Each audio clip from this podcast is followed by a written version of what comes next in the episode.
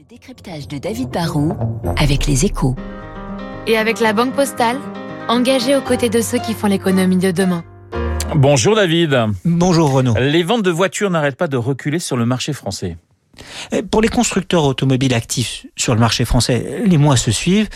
Et malheureusement, les mois se ressemblent. Depuis le début de l'année, les ventes se sont effondrées de 17% dans l'Hexagone avec à peine plus de 600 000 véhicules vendus. En mai, on pourrait presque dire que euh, ça a été moins pire parce que les immatriculations n'ont chuté que de 10%. Mais cela maintenant fait bien longtemps que les constructeurs n'ont pas connu un marché en hausse. On est dans une crise euh, bien plus longue et plus dure que prévu. Et pour certains constructeurs, les chutes sont très sévères.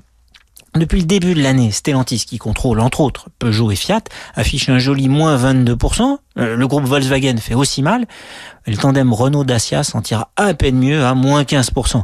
Euh, les seuls qui surnagent, ce sont les Coréens Hyundai Kia et Tesla, même si, pour le roi de l'électrique, il faut savoir, les ventes se sont effondrées de 92% au mois de mai mais elles restent globalement en hausse quand même depuis le début de l'année. Alors comment expliquer cette chute continue? Au début de la crise Covid, il y a eu un problème de demande. Les concessionnaires étaient fermés et les acheteurs inquiets. Donc, euh, pas de vente ou presque début 2020.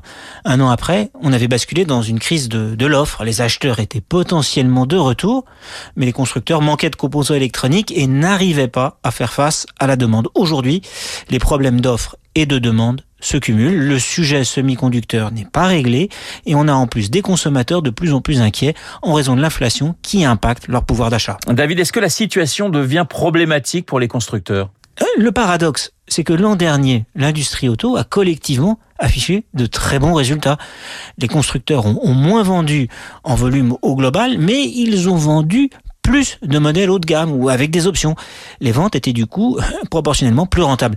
Cette année, la tendance se poursuit un peu, mais la pression inflationniste est quand même plus forte et va peser en partie sur les marges. Et surtout, l'industrie auto est dans une phase d'investissement massif dans l'électrique et la voiture qu'il faut rendre de plus en plus digitale. Tout cela coûte très cher et ne sera pas rentable tout de suite. Dans une telle période de transition, on préfère des vents porteurs dans le dos plutôt qu'un vent de face, surtout que personne ne peut dire combien de temps va durer cette crise. Le décryptage de David Barrou sur l'antenne.